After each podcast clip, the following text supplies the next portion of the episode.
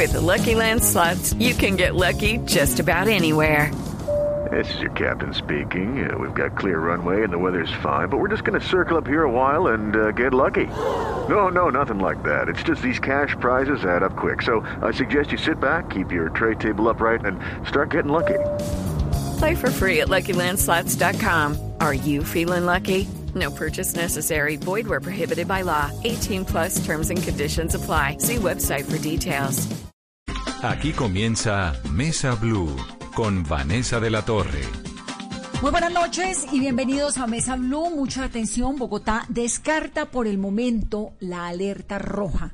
Esto tras una serie de acuerdos que hizo la alcaldía con el gobierno nacional y que tiene que ver con el suministro de más ventiladores para suplir las necesidades de las unidades de cuidados intensivos que están bordando ese 75% que tanto preocupa, porque inmediatamente, como lo ha venido diciendo la alcaldesa, cuando se llegue al 75% de ocupación de las unidades de cuidados intensivos, la ciudad se iría a una cuarentena total. Pues esa situación, por el momento, Carolina, está descargada. ¿Cuántos ventiladores van a entregar a Bogotá y cómo van a hacer esa contingencia para este tiempo que queda por lo menos en julio? Vanessa, buenas noches. Y Bogotá quedará para este mes de julio con 430 nuevos ventiladores. 305 de ellos van a empezar a llegar desde mañana a la red hospitalaria de la capital del país. 125 ya se habían entregado al distrito la semana pasada y la alcaldesa Claudia López eh, dijo que para también aumentar esta cobertura, en la segunda semana de julio van a llegar también los ventiladores que compró el distrito. Esto sin duda va a evitar la alerta roja que hemos estado bordeando con esta cifra de ocupación de cuidado intensivo en la capital del país y ha dicho la alcaldesa que también de esta manera se va a garantizar que haya cobertura para quien necesite la atención ya sea hospitalaria o de una unidad de cuidado intensivo, que esto está soportado con todas las cifras de evolución de contagios y de la ocupación que se ha tenido en la capital del país con las unidades de cuidado intensivo. Es sin duda pues un alivio para todos aquellos que necesitan para sobrevivir salir a la calle, para los que necesitamos. Yo también salgo a trabajar. Pero es también un llamado de alerta para que todos nos mantengamos con los cuidados extremos, con el tapabocas, quedándonos en casa, quienes puedan permanecer en casa, que estén en casa, porque lo que vivimos en las últimas horas fue de una tensión máxima. En cualquier momento iba a anunciarse una cuarentena total para Bogotá y bueno, por estos acuerdos que se hacen con el gobierno, por el momento hay un poco de calma. Ese puesto de mando unificado para Bogotá que pretende atender la situación del coronavirus en la capital, ¿cómo va a funcionar y cuándo arrancaría? Vanessa, aún no hay fecha, pero sí se tiene claro que va a estar el Ministerio de Salud, va a haber representación también del Ministerio del Interior, el distrito y la policía. Esto se va a crear por razones epidemiológicas para poder tener mayor control y aumentar las medidas de seguridad. Ha insistido la alcaldesa Claudia López en que va a pedir que se devuelva parte de la policía. Ella habla de un 20% que se debe devolver y que al menos sea el 10% para tener mayor control, no solamente epidemiológico, sino también ante la aumento de casos de inseguridad en la capital del país. Y los testeos masivos, porque se han estado haciendo testeos. ¿Qué cambia? Digamos, ¿en qué difieren los testeos que se han hecho hasta ahora con los que van a hacer en adelante? Vanessa, y es que ¿qué cambia? que se le permite a la alcaldía tener el acceso a esta base de datos que tiene el Ministerio de Salud de los contactos que reporta, por ejemplo, un paciente que ha dado positivo para coronavirus. Esto va a permitir que se puedan aislar a tiempo y que también se recopile esta trazabilidad y estas personas con las que tuvo contacto una persona positiva y así en 48 horas poder hacer las pruebas más rápido.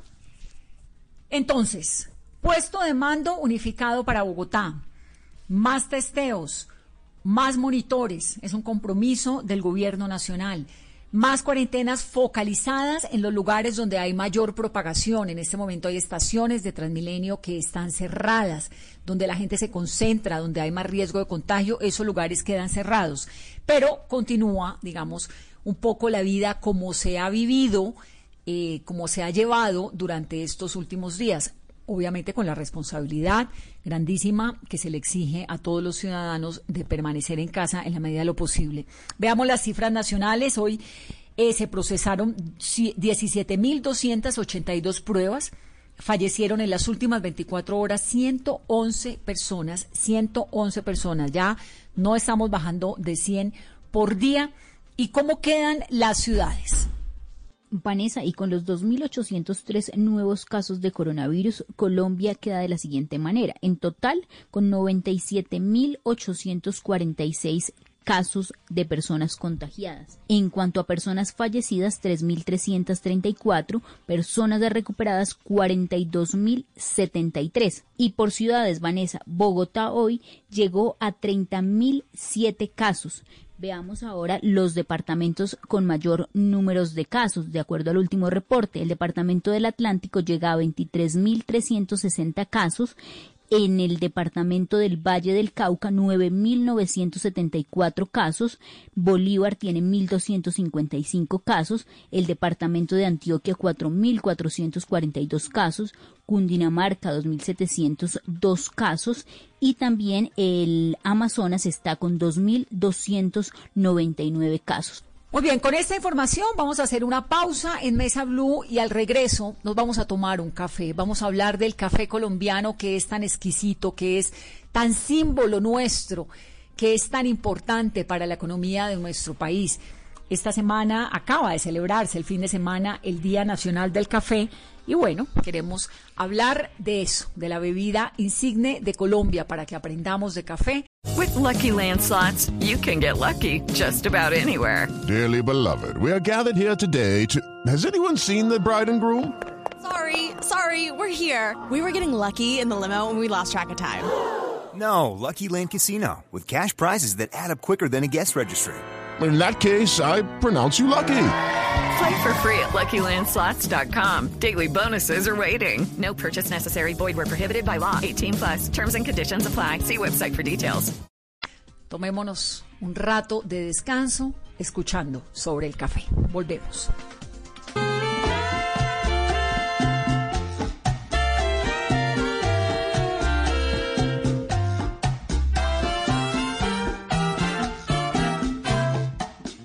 Esta noche aquí en Mesa Blue queremos hablar de café ahora porque, bueno, acaba de pasar el Día Internacional del Café, que fue el 27 de junio, pero además porque todas las costumbres en torno al café han cambiado un montón.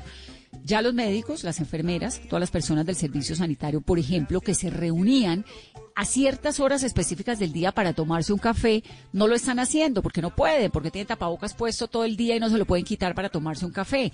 Pero además porque pues ya reunirse es muy delicado. Entonces uno ya, venga, nos tomamos un café, bajemos. Eh, Eso ya no está ocurriendo en Colombia y eso tiene un cambio directo en la manera como los colombianos nos relacionamos, claro. No, Vanessa, y es que ese café, por ejemplo, con los amigos del trabajo después del almuerzo, ya también le toca a uno tomárselo desde la distancia en casa, algo tan sencillo que a veces no valorábamos, pero que hoy le estamos dando ese valor a ese café en el que uno podía hablar de, de los amigos, hablar con la familia, ya toca tomárselo muchos en casa solitos. Pues era el tiempo en el que uno arreglaba y desbarataba el mundo. Pero lo curioso es que ha aumentado el consumo del café en Colombia durante estos días. Claro, la gente en casa toma un montón de café, pero sí esta costumbre del mundo y de la socialidad en torno al café pues se ve bien alterada. Este producto representa el 22% del Producto Interno Bruto Agrícola de Colombia y genera cerca de 730 mil empleos directos. Más de medio millón de familias viven del café. Por eso vamos a hablar en el programa de hoy de café porque además la compañía Nespresso está haciendo una campaña muy interesante que es tratando de regresarle la esperanza a Colombia en estos tiempos difíciles y como de recordarnos a los colombianos que estamos también hechos de café. Arranquemos entonces hablando con un hombre que lleva esto en la sangre. Cuando la tarde languidece, renacen las sombras y en la quietud los cafetales vuelven a sentir esa triste canción de amor de la vieja molienda. Don Fernando Pedreros es caficultor del Caquetá. Bienvenido, don Fernando. Buenas noches, muchas gracias. ¿Usted es caficultor hace cuántos años? Caficultor de 30, 40 años. O sea, toda mi vida me he criado en la caficultura. Ah, toda la vida. ¿Y quién le enseñó? ¿De dónde viene eso? Esto viene por herencia de mis padres, que son los que me enseñaron a trabajar con el café y he venido a seguir la, la herencia que me dejaron mis padres, que fue como caficultor. ¿Su papá también fue caficultor? Mi padre también fue caficultor, él era oriundo del Tolima, se vino hacia el Caquetá y trabajó con la caficultura y ahora me seguí la, la herencia de mi padre. ¿Cuántos hermanos tiene don Fernando? Yo tengo nueve hermanos, uno fallecido, somos ocho hermanos en el momento. Ocho hermanos. ¿Y todos se dedican al café o cada uno hace algo distinto? No, en el momento todos hacen algo diferente. El, el único que he seguido con la causa de la caficultura es, soy yo. ¿Y por qué le gusta hacer ese trabajo o qué es lo que le llama la atención de ser caficultor? Pues es como una evidencia que me han dejado y que me ha apasionado toda mi vida de trabajar con el café y me ha gustado y me gusta trabajar la tierra y ahorita cada día más me, me interesa más en la caficultura por la experiencia que he venido obteniendo. ¿Cuántos hijos tiene? Tengo dos hijitos, mi hijo Joan Sebastián, 16 años, y mi hija Valentina, 13 añitos. Y a Juan Sebastián y a Valentina, obviamente usted les ha dado todo lo que ha tenido a punta del café. Exactamente, le- lo- los aprendizajes que he tenido los he venido inculcando a mis hijos para que ellos vayan aprendiendo y teniendo un- una experiencia también con la caficultura como la tuve yo de mi padre. Claro. ¿Y cómo le va en esa zona del país, en el Caquetá, sembrando café, que es una zona pues que ha sido siempre muy complicada de orden público, ¿no? Señora, pero no, a Dios gracias. O sea, hemos tenido mucho privilegio porque la verdad es que pues toda mi vida aquí en el Caquetá, muy contento de ser caqueteño y, y no, me siento contento me va bien cultivando café aquí en el Caquetá. ¿Y usted en qué momento de su vida, en medio de todos estos 30 años sembrando café, entró a ser parte de los caficultores de Nespresso? Eh, yo hago parte ya, o sea, de como tal la cooperativa de caficultores del Caquetá, soy socio más de 20 años y de la de Nespresso hace más o menos 4 o 5 años que ellos entraron a trabajar, a compartir con los caficultores del Caquetá y hace más o menos unos 4 o 5 años que hago parte de Nespresso. ¿Y cómo le ha ido? No, bien, gracias a Dios, pues muy contento porque es una empresa que ha entrado a apoyarnos a nosotros como caficultores en, en muchas formas, como tal eh, la asistencia técnica, un un aprendizaje más de cómo trabajar en el café. Nosotros anteriormente trabajamos unos cafetales, o sea, dejábamos cafetales muy envejecidos, lo que nos hacía un poco rentable. Entonces son cosas que uno las va enseñando que hay que estar renovando los cafetales para obtener una un mejor fruto y una mejor ganancia. Y en la caficultura también nos han enseñado de, de cómo darle un manejo para sacar una, un buen fruto, sacar una buena almendra y unos buenos sabores al mercado, un buen café. ¿Cómo es el ciclo del café? O sea, uno lo siembra, ¿qué tiene que esperar? ¿Cómo es el ciclo del café, don Fernando?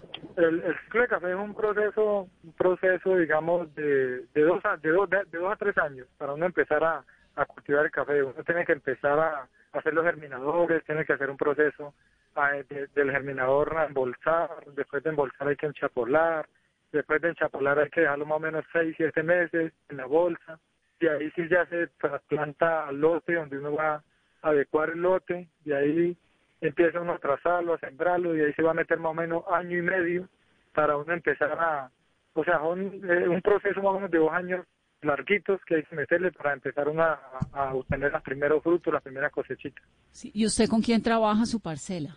Con mi familia, con mis hijitos, mi, mi, mi hijo y mi esposa. Y mi esposa, pues la, la mujer que siempre me ha ayudado y me ha colaborado y me ha caracterizado como caficultor y, y ahí con mis hijos. ¿Y qué pasa en esos dos años, don Fernando, desde que uno siembra hasta que cosecha? ¿Qué pasa económicamente en la familia? Digamos, ¿de qué viven? Porque a, a usted les compran el grano ya producido o en la mitad de todo el proceso hay una ayuda o cómo funciona eso? ¿Cómo, cómo vive una familia cafetera? No, señora, nosotros por aquí, nosotros tenemos que tener o sea, otro ingreso como tal, pues que está apenas empezando a cultivar su café, tiene que vivir del fornal, como decimos, de un diario, o el que obtiene de pronto pasticos, de, de- la lechecita, se sostiene de eso mientras uno logra levantar el cafecito, porque el resto, no, pues tenemos que mantener pues, una vida muy dura, porque la verdad que tenemos que trabajar de, de un fornal, sostenernos mientras logramos levantar mil, dos mil palitos de café, pero Claro. entonces cuando nos ganamos por ahí en el momento nos estamos ganando 20, 20 25 mil pesitos de jornal y eso es de 7 a 4 que hay que trabajar muy duro. Ya después de que uno obtiene su lote de café, pues ya empieza a trabajar un poquito más cómodo, más diferente, porque ya uno le hace el trabajo al café y, y el cafecito le da para uno sostener. Claro, por supuesto. Usted tiene entonces una parcela con seis mil matas de café más o menos. Sí. Y ese café, lo, de café. ¿esos arbolitos los trajo de dónde? ¿Del Tolima, su abuelo? ¿Son los mismos o son nuevos? No, esos son caficultura. Anteriormente en el Caquetá se, se cultivaba café caturra, como, como tal eh, llegó la roya hace 10, 12 años y nosotros prácticamente fracasó lo que fue Caturra. Y entonces ya ha llegado la Federación de Cafeteros, la que nos ha estado apoyando con la semilla y en el momento estamos sembrando variedades resistentes a la roya como es el, el castillo, variedad castillo. Claro. ¿Y la roya no volvió? No, la roya, o sea, vino pero para quedarse con nosotros, porque en el momento, eh, si uno tiene 10, 20 o 500 matas de caturra, ahí está la roya. Y entonces por eso es que nos toca que sembrar variedades resistentes a la roya, como es el que el variedad Castillo, variedad Colombia, que son las variedades resistentes a la roya. Claro, sí, si seguimos con el mismo caturro, pues vamos a seguir teniendo el mismo problema que hemos tenido antes. Mantenerla controlada. Exactamente, señora. ¿Y los vecinos qué hacen? ¿Los vecinos también siembran café o los vecinos son ganaderos o qué hacen? ¿Qué pasa en esa pues zona donde usted se mueve? En el Caquetá. Lo que pasa aquí en la, en la zona cordillera como tal es que el corregimiento San Pedro tenemos de todo. Tenemos una finquita, digamos, de 20, 30 hectáreas y hay una parte en pasto y ahí que tenemos también cada uno su, su, su, su hectárea, sus hectáreas de café. Entonces de eso nos subsistimos y de eso sobrevivimos. Pues claro. Ay, pues don Fernando, queríamos manifestarle a usted a, través suyo a todos los caficultores colombianos que están dedicados y que también están pasando la complicado en esta pandemia, todo nuestro cariño desde acá, desde Ah. Mesa Blue. Ah, bueno, no, de todas maneras, muchísimas gracias a ustedes por esta entrevista. No, no sabe como caficultor cómo es la alegría mía de que nos tengamos en cuenta. Y, no, para mí es un motivo de orgullo de encontrarme en esta región y, o sea, tener como este privilegio de, estar como hablando de lo que uno le gusta, de lo que le apasiona, que es la caficultura. Para mí es un orgullo muy grande como caficultor. Claro, ¿y cómo le va con la pandemia? ¿Qué tan afectada está su zona? Uy, pues gracias a Dios por ese por ese lado, pues no estamos así como con muchos contagios.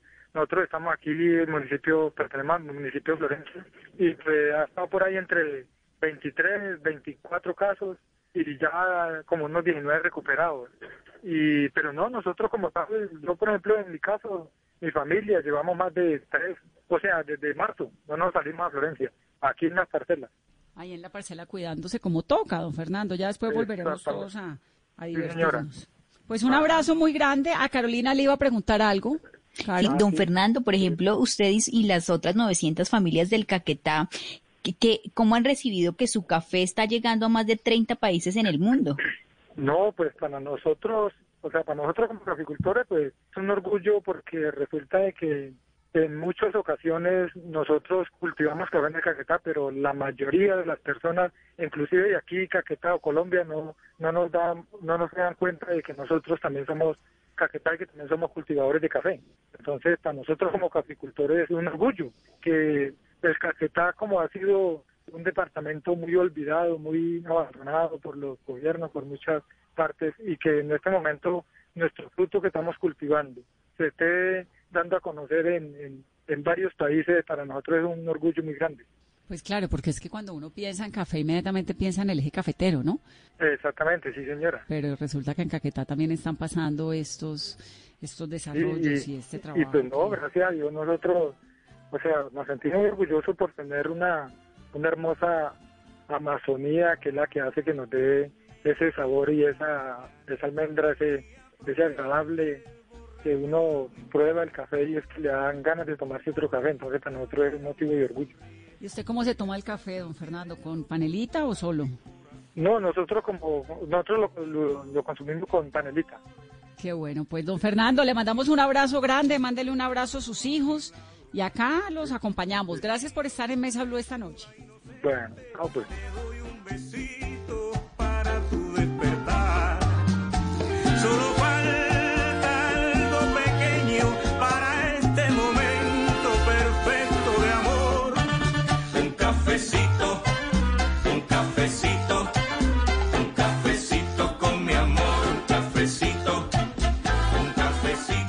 Belleza escuchar a don Fernando. ¿Qué tal la belleza de personaje?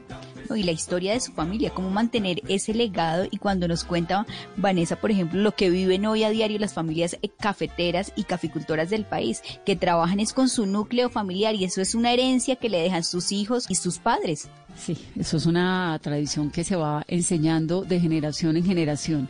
Santiago Arango es desde hace 13 años el responsable de la implementación del programa de calidad sostenible de Nespresso en Colombia.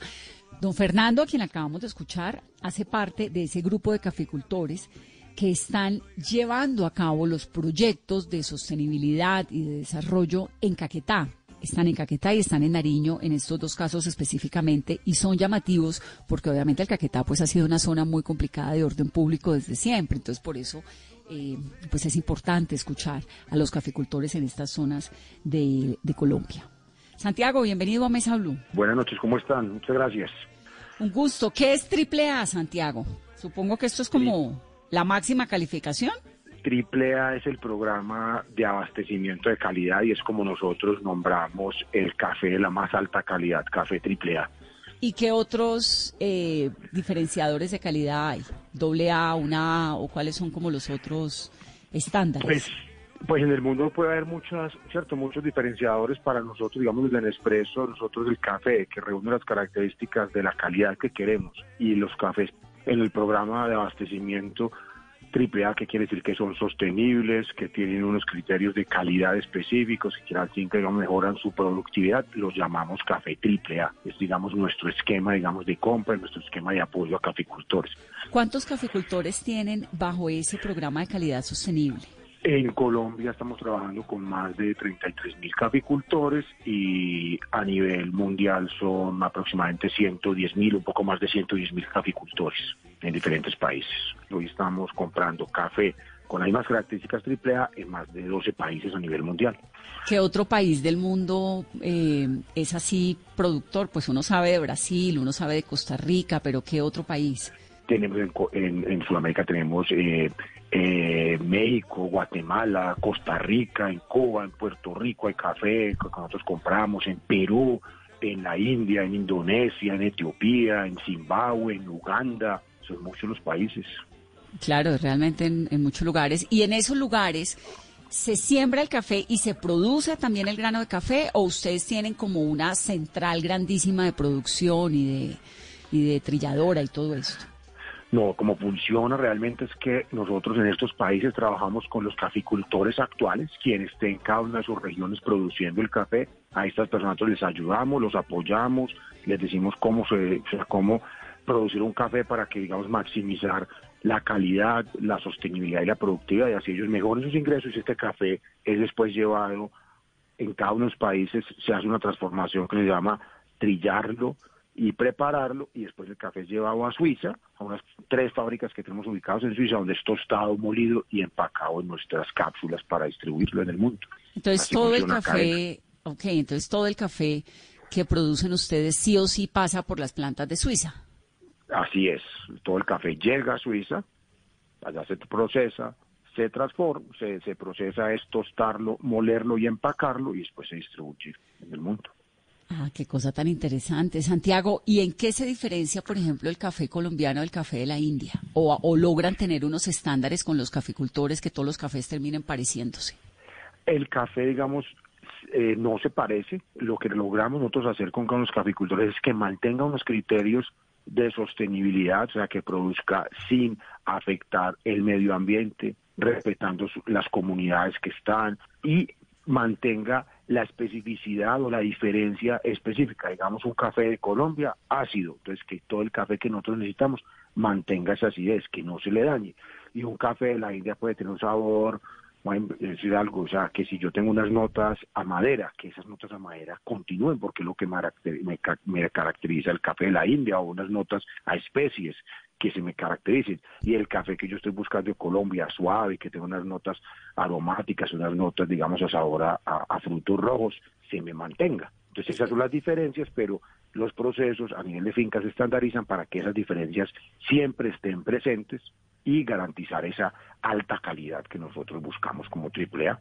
Claro, y uno decide si se quiere tomar el café índigo o café colombiano o el café guatemalteco. Qué, interesante. ¿En qué, de qué depende, Santiago, el sabor del café? El que sea más ácido, el que sea, bueno, estas condiciones que ustedes manejan. Depende de la ubicación geográfica y las variedades que se usen. Entonces, si yo comparo Colombia, nosotros compramos café en Caquetá, Nariño, el que estamos en la parte más sur. El clima, con la misma variedad de café, pero el clima, los suelos cambian y me va a hacer que el café de Santander, que es la parte más norte donde nosotros compramos café, el café sea diferente. El café de Santander, un café de mucha menor acidez que un café de Nariño con una mayor acidez. ¿Y qué lo hace? La ubicación geográfica y el clima, usando la misma variedad de café. Ahora, ¿cómo le, enseñan ustedes? Porque me decías que, que tienen 30 mil caficultores, están en ocho departamentos del país y hay un grupo de 150 agrónomos que están dedicados a la producción de café de alta calidad con unos estándares sostenibles. ¿Cómo es ese proceso de enseñarle a los caficultores y de prepararlos para que sepan qué es lo que tienen que hacer con sus cultivos para garantizar la sostenibilidad de la que hablan? Entonces, muy bien, digamos, estos agrónomos están en cada una de las regiones trabajando con unos socios nuestros, que son nuestros exportadores. Entonces, en cada una de estas, de estas regiones, el, el, el, agrónomo lo primero que hace es conocer las fincas. Lo primero que hacemos es conocer las fincas. A partir de conocer las fincas, empezamos a saber qué necesidades y qué deben, en qué debemos apoyarlos y, eso lo hacemos a través como tal de nuestros de nuestros agrónomos, apoyarlos en que en capacitaciones, en, buenas prácticas. Mire, señor caficultor, si usted hace esta esta práctica, la hace esta forma diferente, tiene unos mejores resultados. Y eso es lo que hacemos capacitando y acompañando los caficultores, ellos son los que deciden cómo lo quieren hacer y en qué momento y en qué tiempo y nosotros estamos ahí para ayudarles a ellos y acompañarlos en ese cambio que puede ser una, una práctica equivocada o una mala práctica en un caficultor. Digamos, hay por ejemplo. sí, una práctica, digamos, eh, muy común que nos pasaba en muchas zonas en Colombia es que el café que se recolectaba no se procesaba el mismo día. Entonces yo dejo, yo dejo café en las fincas, procesar, para procesar una sola vez a la semana en la época de cosecha, el café se me empieza a fermentar, empieza a cambiar sus condiciones. ¿Qué le decimos al caficultor? Todos los días procese su café y procesarlo es cogerlo, despulparlo, dejarlo que se fermente y después lavarlo. Hágalo todos los días y así va a mantener la calidad del café, que yo decía ahora que la acidez, que el sabor siempre presente y no se me empieza a dañar con esa fermentación si lo dejo varios días y lo junto para hacerlo solo en un solo día. Santiago, ¿y los caficultores cómo han recibido esta capacitación y esta orientación que ustedes les han dado? Porque a veces ellos tratan y a veces no quieren eh, cambiar esas formas y esos procesos. Eh, lo han recibido eh, digamos, muy bien. Parte de nuestro reto y nuestro objetivo del programa, digamos, AAA que yo coordino es crear estas relaciones de largo plazo. Entonces, nosotros llegamos con prácticas al principio, no, pero usted me va a enseñar a las cosas que yo sé. No, si usted lo hace, va mejorando, va mejorando, va mejorando. Y ellos van viendo esta relación de largo plazo, dos cosas, que nosotros le ayudamos a mejorar, pero al mismo tiempo le estamos comprando siempre el café en unas muy buenas condiciones, con unos buenos precios, con unos, unas primas adicionales y con una transparencia. Entonces, esta construcción de largo plazo es lo que caracteriza el programa AAA y uno se va ganando todos los días la confianza, siendo consistente en el mensaje, consistente en lo que nosotros queremos llevar como AAA y eso lo agradecen infinitamente los caficultores. Ese es nuestro foco, creación, relaciones de largo plazo, lo que construimos con el programa AAA. ¿Qué tanto se involucran ustedes con las comunidades? Porque uno obviamente pues cuando habla de café. Eh, hay tantas críticas en estos días en, en, Francia, me llegan un montón de informaciones, ¿no? De que el precio del café, que con el, el, sistema como está la producción cafetera, los únicos que ganan son los dueños de los cafés, pero que los caficultores no, y que casi que hay una relación como eh, denuncian que hay casi una relación de abuso con el trabajo y con el precio del café. ¿Qué tanto eh, interfieren ustedes, digamos, en el desarrollo de las comunidades para garantizar precios equitativos, que el valor del grano sea coherente con algún tipo de nivel de vida, ¿no? Estas cosas. Entonces, lo primero que nosotros hacemos es que, como yo decía ahora, mejoramos esas condiciones. En la medida que nosotros mejoramos las condiciones y el caficultor mejora sus condiciones, tiene oportunidad de vendernos más café. Al vendernos más café de la misma calidad, tiene oportunidad de mayores ingresos con su misma finca. Y eso es lo que constantemente hacemos. Esos ingresos, nosotros, como yo decía ahora, pagamos un precio fijo, pero a ese precio fijo le pagamos unas variables adicionales que se llaman primas y lo pagamos con nuestros proveedores en cada una de las regiones con las que trabajamos, esos ocho departamentos, garantizamos que lo que nosotros estamos pagando le llegue al caficultor, no se quede en la cadena. Y eso lo hacemos a través de un esquema de trazabilidad. Y aparte de estos, digamos, iniciativas individuales, trabajamos en desarrollos comunitarios con diferentes socios. Y yo tengo un ejemplo aquí en, en, Colombia, en Caldas, desarrollamos con un socio que se llama Café Export, con la cooperativa de caficultores de, de Aguadas, de Alto Occidente, eh, de la mano con, con el gobierno, promovimos BEPS, beneficios económicos periódicos, y estamos logrando que los agricultores tengan algo muy similar a una pensión. De esa forma trabajamos en el futuro de los caficultores en trabajos comunitarios. Y el otro ejemplo, desarrollamos un seguro de clima con una organización que se llama Blue Marble y Seguros Bolívar, y es mm. caficultores en asegurada su producción de café y si el clima llueve mucho o llueve muy poco y afecta la producción del café, el caficultor recibe, recibe un ingreso. De esta forma y con estos socios nosotros, digamos, estamos apoyando, digamos, ese futuro de esas comunidades y de esa caficultura. Bien. Santiago, ¿cuántas eh, tazas al día de café se toma? ¿Cómo se lo toma, además?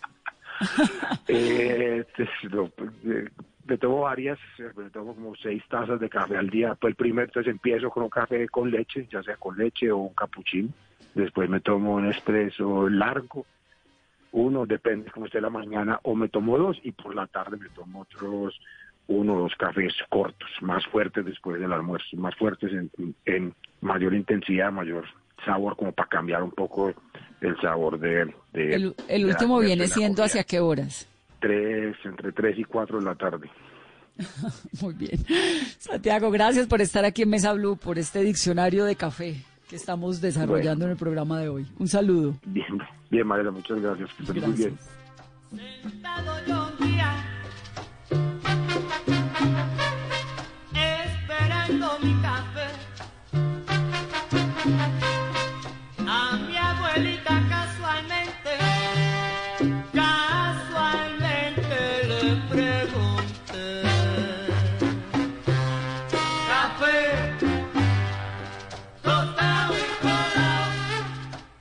Vamos ahora a comprender el maravilloso mundo del café, cómo funciona aquí, cómo funciona en otros lugares, por qué es que los colombianos somos cafeteros y qué tan bueno es el café que consumimos acá.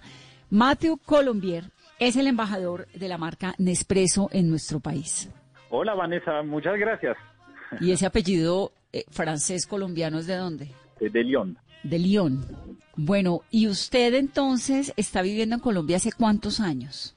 Hace 10 años, exactamente este año, cumpliendo 10 años. ¿Y qué tiene Colombia, Matthew, de interesante en el mundo del café que no tengan otros países donde se produce el grano? Colombia tiene algo pues único, de hecho no es una sola cosa, son tres, que son las cordilleras. Esto es el origen mismo de la diversidad cafetera que tiene Colombia, el hecho de que, de que esta cordillera cuando entra ya por Nariño y que se abre en el macizo colombiano, eh, pues se divide en tres, porque donde hay montaña hay café, café de altura y muy a menudo café de alta calidad. ¿Qué necesita un café para ser bueno, de buena calidad? ¿Montaña? necesita primero lo que, lo que nosotros franceses llamamos el, el terroir o el terroir, que es esta idea de que la tierra en sí, la geología, el clima, eh, la influencia finalmente geográfica sobre una zona va a impactar de forma positiva a, un, a una mata, y en este caso una mata de café. Entonces, esta diversidad, digamos, de, de tierras que tiene Colombia debido a su posición sobre eh, el Ecuador, su posición pues caribeña en algunas zonas, más andina en otras partes, pero igual con presencia de montaña, pues esto nos, nos da mucha calidad de, café. Esto es el primer factor, finalmente es un factor de naturaleza, pero el segundo que nunca se puede olvidar es obviamente la tradición cafetera. Son más de 200 años de tradición cafetera en el país, en, muchos departamentos hablamos de que 22 de los 32 departamentos que cuenta Colombia son productores de café. Entonces, esta larga tradición, esta experiencia de los caficultores en, en domar finalmente el terreno, que es muy complejo la mayoría del tiempo, la capacidad que tienen los caficultores a recolectar cuando el grano es maduro, a beneficiar el café, a secarlo, pues nos da esta característica única de, de altísima calidad que encontramos en, en Colombia. ¿Y cómo es el café colombiano, Mateo? ¿Cómo lo describiría en comparación con los otros cafés del mundo? Pues, a ver, primero no, no es el café colombiano, o sea, hay que siempre contemplar que son cafés colombianos, porque claro. finalmente desde, desde la Sierra Nevada de Santa Marta hasta eh, el Nariño, finalmente cruzando todo el país, vamos a encontrar cafés muy distintos. Ahora, lo que, lo que nosotros desde Nespresso buscamos en, la topografía o en la caficultura colombiana son dos características que encontramos en, esos cafés de alta calidad colombianos. Primero es acidez. La acidez del café en Colombia es marcada y adicionalmente al, al, al carácter ácido del café, pues encontramos también un perfil aromático eh, que es un perfil vinoso. Eh, en muchas partes del país como puede ser Cauca, Nariño, incluso Caquetá, pues son notas frutales, muy a menudo a, a, frutos rojos como la mora, como la fresa, por eso se habla de vinoso, como si fuera un vino, un vino tinto. Que esos, esos tonos y esas, esos detalles y esos sabores y esos frutos los conocen ustedes los expertos de café, uno difícilmente, ¿no?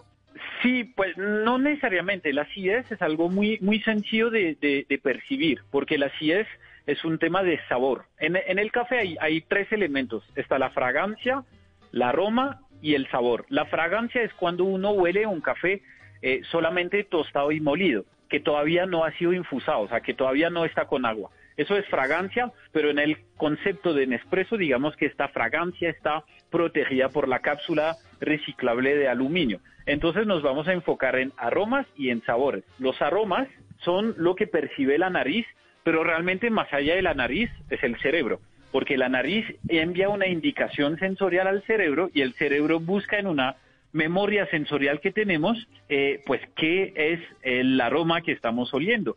La parte del, del, como del sabor, que ahí sí es un tema mucho más en la boca, en que, que proviene del, del, manejo de las papilas gustativas, la parte del sabor es más sencillo, porque la lengua se divide en cinco espacios para los cinco, eh, los cinco sabores básicos, que son dulce, dulce salado, ácido. Ajá, ácido, amargo, y el quinto se llama umami. Es esta idea un poco de lo que encontramos en la salsa soya, esta mezcla de dulzor y salado al mismo tiempo.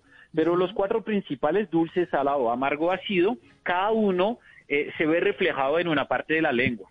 Lo ácido es muy sencillo de detectar porque cuando la lengua se pone a salivar, es que tenemos un producto con mucha acidez. Entonces, cuando uno prueba café que tiene un toque ácido, que lo deja un poquito de tiempo ahí para, en, en, en la boca para que todas las papilas se activen, uno espera un segundo y después va a sentir que pues la lengua y el paladar va a empezar a generar saliva. Pero la acidez es, un, es, es muy agradable cuando estamos hablando de café y es algo que Colombia ofrece en sus cafés de más alta calidad. Mateo, ¿y qué tiene, por ejemplo, el suelo colombiano que permita que ustedes logren tener un café con ese requerimiento que es tan importante como la acidez? Pues mira que el mundo del café frente al mundo del vino en este caso es bien distinto. El café necesita una tierra muy fértil y finalmente es lo que encontramos en todos los, los subsuelos colombianos. Tenemos una necesidad entonces de tierras que son profundas, que tienen un buen drenaje para que no haya tanta agua que se vaya manteniendo en una superficie y tenemos también una necesidad, que es lo que ofrece Colombia, de eh, equilibrio en la acidez de la tierra misma. A saber que cuando tenemos esos, esos suelos volcánicos que han recibido cenizas de volcanes, de volcanos, perdón, y eso lo tenemos pues por todos los nevados que estamos teniendo en el país y específicamente en las cordilleras, pues esto equilibra un poco la acidez de la tierra y genera fertilidad. Entonces esto va a permitir a la, a la fruta, que porque finalmente una cereza de café es una fruta, pues tener un desarrollo eh, óptimo. Vamos a tener también pues el, el, sol, o sea, tenemos esta necesidad de, de tener eh, de tener sol para poder estar generando más dulzor y más azúcar a la cereza, porque al final, nuevamente el café, el grano de café es una semilla y esta semilla está contenida dentro de una fruta. Esta fruta es la cereza de café. Entonces, que sea por el suelo, que sea por el sol que tenemos en Colombia también, por la altura, porque la altura permite tener unas temperaturas un poco más bajas y eso hace que el café toma más tiempo en madurar y eso permite un desarrollo de sus aromas mucho más marcado. Pues todas, todas esas características que son propias a un país que tiene tierras fértiles, tierras altas y que por el Ecuador tiene estas temperaturas adecuadas y el nivel de sol, digamos, adecuado, pues todo esto nos permite tener un, gran café en Colombia. ¿Y de dónde sale el sabor a, mora del que usted habla, que dice que tiene unos... Yo la verdad es que yo soy una gran tomadora de café y me la paso tomando café y sé lo que es un café bueno frente a uno que no es bueno por el sabor pero nunca le encuentro ese, ese gusto, pues no, no puedo catarlo como un vino que diga esto tiene un sabor a mora, esto tiene sabor a, no sé, a frutos secos. ¿Dónde está eh, ese, de dónde sale ese sabor? ¿De la tierra? ¿De, de qué Exactamente. Otra vez, otra vez sale de la tierra y, y, y sale finalmente de las raíces que, que pues cruzan profundamente la tierra y que traen los, los, los nutrientes necesarios a la, a la mata. Aquí el tema de la mora, por ejemplo, es muy peculiar o es, muy encontrable cuando estamos hablando, por ejemplo, de Cauca y Nariño. Nespresso tiene una cápsula llamada Master Origin Colombia, es un café 100% colombiano de nuestra línea permanente, y este café tiene esta característica eh, de perfil aromático que nos lleva a frutos rojos. Si hablamos, por ejemplo, de, de, Esperanza de Colombia, este café que tenemos actualmente en edición limitada, una mezcla de cafés pues protagonista del Caquetá, Florencia San Vicente del Caguán, con un toque de cafés proviniendo de un municipio de Nariño llamado El Rosario. Aquí vamos a estar todavía en el mundo de las frutas, pero vamos a irnos un poco más a unas frutas amarillas. Entonces, amarillas hablamos de uchua, por ejemplo, durazno. Todo eso, todas esas matices provienen del suelo. Ahora, lo que es importante es que no es que cuando uno lo prueba vaya a encontrar unas notas exactamente iguales a una mora. No es que el café sepa a mora de cierta, de cierta forma. Es que unos componentes aromáticos pues nos van a recordar lo que es un, eh, un fruto rojo como es el caso de la, de la mora. Es una, finalmente es una, como una, una cercanía sensorial entre la mora y este café.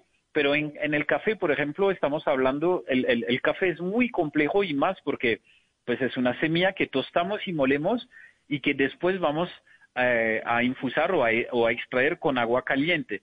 El, el, número de aromas cuando estamos extrayendo un café con agua caliente sube a más de 900.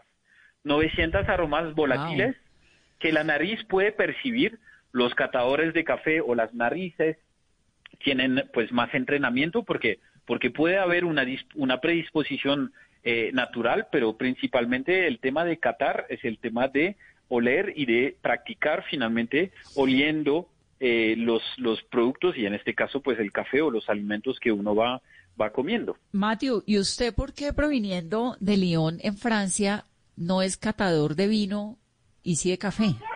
¿O es de los dos? también también, hay, mucha, hay, hay mucho paralelo y es una pregunta muy, muy pertinente el tema del vino y del café es muy similar. Y yo creo que eh, Colombia tiene que percibir su café como los europeos o como los latinos americanos del Cono Sur perciben el vino. Es una gran tradición que tenemos en Colombia. Tenemos una inmensa, eh, eh, como inmensa tradición o inmenso conocimiento, pero a veces pensamos que el café, por ser un producto, pues tradicional, hasta a veces hablamos de canasta familiar, pues no tiene su posición como puede tener el vino. El vino siempre es visto como algo muy exclusivo, muy elegante. El café, y ahí es donde es todavía más interesante el mundo del café, pues es también extremadamente elegante, exclusivo, viene de algunas zonas del mundo totalmente únicas. Estamos en Colombia, quizás se nos olvida que algunas tierras como el Caquetá, por ejemplo, producen café y son tierras que son totalmente increíbles y que son del mismo nivel que podría tener un gran vino que, viene, de, de Burdeos o de Borgoña.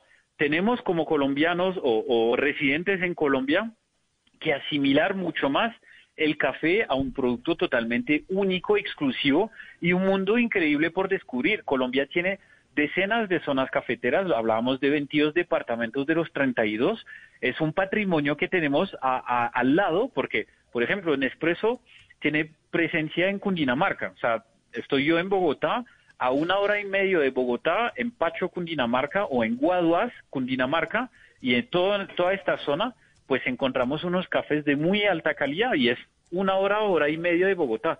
Tenemos que conocer más nuestro patrimonio cultural cafetero. Eso le quería preguntar, ¿qué tanto eh, conocemos los colombianos de nuestros cafés? Pues hay de todo, ¿no? Obviamente la, la respuesta no es eh, conocemos o no, pero, pero lo que sí creo que debemos, debemos mirar a nuestro café no únicamente como ha sido en el pasado, como un producto de exportación que finalmente deleitaba a los consumidores alrededor del mundo, pero para nosotros aquí en Colombia se quedaba pues la pasía, lo que hablamos, lo que llamamos la pasía, que eran los, los residuos o los Que, subproductos que del café. eso, ya le voy a preguntar si eso es verdad, porque en Colombia, exacto, eso es lo que nos han dicho siempre, que el buen café colombiano se toma por fuera de Colombia y que lo que se toma acá son los sobrados, básicamente. ¿Eso sigue siendo real? Ha, ha si- ha sido, ha sido, o sea, es, es cierto, incluso era un tema de normatividad para proteger la calidad y la imagen del café colombiano en el exterior, se eh, prohibía la exportación de la pasilla para evitar que llegaran esos subproductos eh, a los mercados internacionales y que finalmente la gente pudiera decir, oye, pero en Colombia también hay productos que no son de tan alta calidad. Entonces eso fue un trabajo que se dio y que fue muy bueno para posicionar el- la marca café de Colombia en el exterior. La gente asimila el café colombiano a un café de alta calidad, lo que es muy positivo, pero las cosas han cambiado y han cambiado con compañías como Nespresso. Nosotros en Nespresso no estamos diferenciando un consumidor colombiano de un consumidor estadounidense, francés o japonés. Todos nuestros cafés, hablamos hoy de 29 referencias de cafés, o sea, 29 mezclas de cafés distintos y adicionalmente a esto tres ediciones limitadas que, tenemos actualmente, pues llegan a cualquier parte del mundo eh, para que cualquier persona alrededor del mundo pueda disfrutar de un café de calidad de la misma manera. Entonces, esto es un tema importante porque tenemos derecho aquí en Colombia a probar gran- grandes cafés, grandes cafés colombianos. Esto obviamente, lo que hablaba ahorita, Master Origin Colombia, que es un café 100% colombiano de la línea permanente, o Esperanza de Colombia, Caqueta y el Rosario Nariño, que es una edición limitada. Pero en definitiva, pues podemos estar probando nuestro propio café y eh, aquí en Colombia sin discriminación entre comillas entre un tema de exportación o importación. Pero lo que es muy interesante también y hay empresas pues como como la mía, como Nespresso permite esto es de también probar cafés proviniendo de otras zonas del mundo que puedan ser cafés africanos. África es la cuna del origen del café. Cuando uno quiere conocer más de café, pues probar cafés colombianos es volver un poco a la raíz y volver finalmente a la zona o el continente que permitió después al mundo entero, en las zonas donde se puede, pues tener la producción de café. El ¿Qué es café que África? encontramos- ¿El, Sí, el café es africano originario? Exactamente. ¿Y cómo Colombia es llegó a nuestra tierra? ¿Con la esclavitud? No, no, no, no. Es un café. Entonces, la- el recogido de la mata de café fue bastante increíble. La- el origen del café, la cuna del café es eh, Etiopía, o lo que en esa época era Abisinia. Ahí hablo de un tema de consumo, o sea, donde había mata y consumo, porque la genética del café nos lleva mucho más a la zona de Madagascar, mejor dicho, al sur de África. Pero si hablamos de donde se sembraba la mata y donde se consumió por primera vez, se habla de Abisinia o Etiopía. De ahí, en esta zona, el, monopolio del comercio era en manos de los árabes. Los árabes eran grandes navegadores, grandes comerciantes y no tomaban alcohol. Entonces el café muy, muy rápidamente se volvió lo que se llamó el vino de Arabia y los árabes empezaron a comercializar café, pero protegían la mata. Pero la mata algún día, bueno, son hay muchas leyendas alrededor del café, pero una, unas cerezas de café lograron salir de Abisinia y de Yemen, de esta zona, digamos, del este de África o del inicio de la península arábica para irse a la India. De la India se pasó a Indonesia e India e Indonesia se volvieron potencias eh, europeas, siendo colonias de, en la India hubo franceses, portugueses, ingleses e Indonesia holandeses.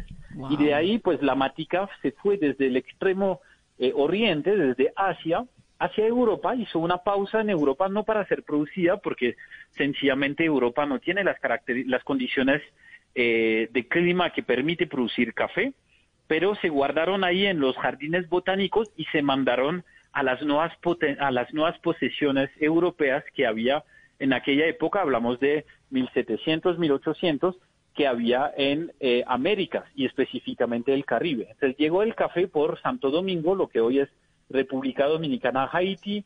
En, América del Sur llegó también por las Guyanas francesas, el Surinam, las Guyanas holandesas, y de ahí llegó hacia, hacia Colombia. Entonces es muy interesante porque esa mata original que viene de Etiopía, que es arábica, pues es también la que terminamos teniendo en, en Colombia. Entonces debemos mucho en cuanto a esas matas a África y África sigue teniendo pues unos cafés totalmente. ¿Y Etiopía sigue produciendo café? Como Etiopía, sí. Etiopía es un gran productor de café. De hecho, en Nespresso tenemos una, una cápsula llamada Master Origin Etiopía que justamente nos lleva un poco a este origen del, del café y que nos habla de, del perfil extremadamente floral que pueden tener los, los cafés africanos. Pero de hecho, junto con esta edición limitada Esperanza de Colombia, este café El Caqueta y del Rosario Nariño, tenemos dos cafés africanos en edición limitada. Uno que se llama Tamuka Zimbabue, el otro se llama Amaawe Uganda. Son dos cafés 100% arábicas o arábicos y esos dos cafés son de Uganda y Zimbabue, que son también unos productores más pequeños que Etiopía, pero que tienen también una historia y sobre todo una tierra para producir café totalmente única. Matthew, ¿y cuál es el perfil del café africano y en qué se diferencia del café colombiano? Nuevamente, no podemos estar eh, resumiendo esos múltiples países o departamentos si hablamos de, de Colombia a un solo perfil, pero podríamos hablar de esta diferencia. África nos lleva mucho más a un café floral, cuando eh, Colombia nos lleva a un café un poco más frutal. Pero les comentaba, estamos este año llegando además junto con Esperanza de Colombia con dos cafés eh, de África, Amaawe, Uganda y eh, Tamuka, Zimbabue, que son también zonas donde estamos trabajando para que reviva el café en estas, en estas tierras. Es más un tema de, de no inversión, de no tecnificación de la caficultura, un tema finalmente de que el café se quedó un poco estancado porque los gobiernos no, no le dieron ningún interés y pues los ¿ah? Fueron poco a poco abandonados. Claro. Pero podría hablarles también de Puerto Rico, por ejemplo, o incluso Cuba, porque Cuba ha sido una gran tierra cafetera de, en, en el siglo XIX, 1850, en esos alrededores. Y ¿Pero Cuba todavía cafés- produce café o ya no? Sí, Cuba sigue produciendo café, pero no al nivel. Hay que imaginar que Cuba tuvo el primer ferrocarril del Imperio Español y este ferrocarril era para llevar café hacia La Habana para poder estar exportándolo. El café en Cuba ha sido muy fuerte, pero pues Nespresso hace un par de años ha decidió meterse ahí de la misma forma que lo hacemos en el Caquetá para poder Ah, estar maravilla. apoyando este, este renacimiento del café. Pero este año estamos con Esperanza de Colombia, eh, que proviene del Caquetá y, de, y, de, y del Rosario Nariño, para que nosotros colombianos podamos probar un café único de esa tierra colombiana que muy pocos conocemos, a pesar de que es un café de la más alta calidad, totalmente espectacular. Y la invitación entonces es a conocerla, así sea por medio del café, porque ahora pues en la cuarentena está muy difícil moverse, pues no se puede, pero sí se puede tomar café. Pues Mateo, un saludo y muchas gracias por estar aquí en Mesa Blue esta noche que estamos hablando de café. Gracias, Vanessa. Terminamos Mesa Blue. Mañana muy temprano nuestra tacita de café. Somos colombianos, llevamos esto en la sangre, cuidémonos, protejámonos, permanezcamos en casa. Vimos al comienzo del programa que las cifras son muy, muy preocupantes y que hay una situación muy delicada ahí en la vuelta de la esquina. Entonces cuidémonos. Nos escuchamos mañana. Feliz noche en Mesa Blue. por la madrugada, moliendo café, incansablemente, moliendo café, aunque muchos duerman, moliendo café.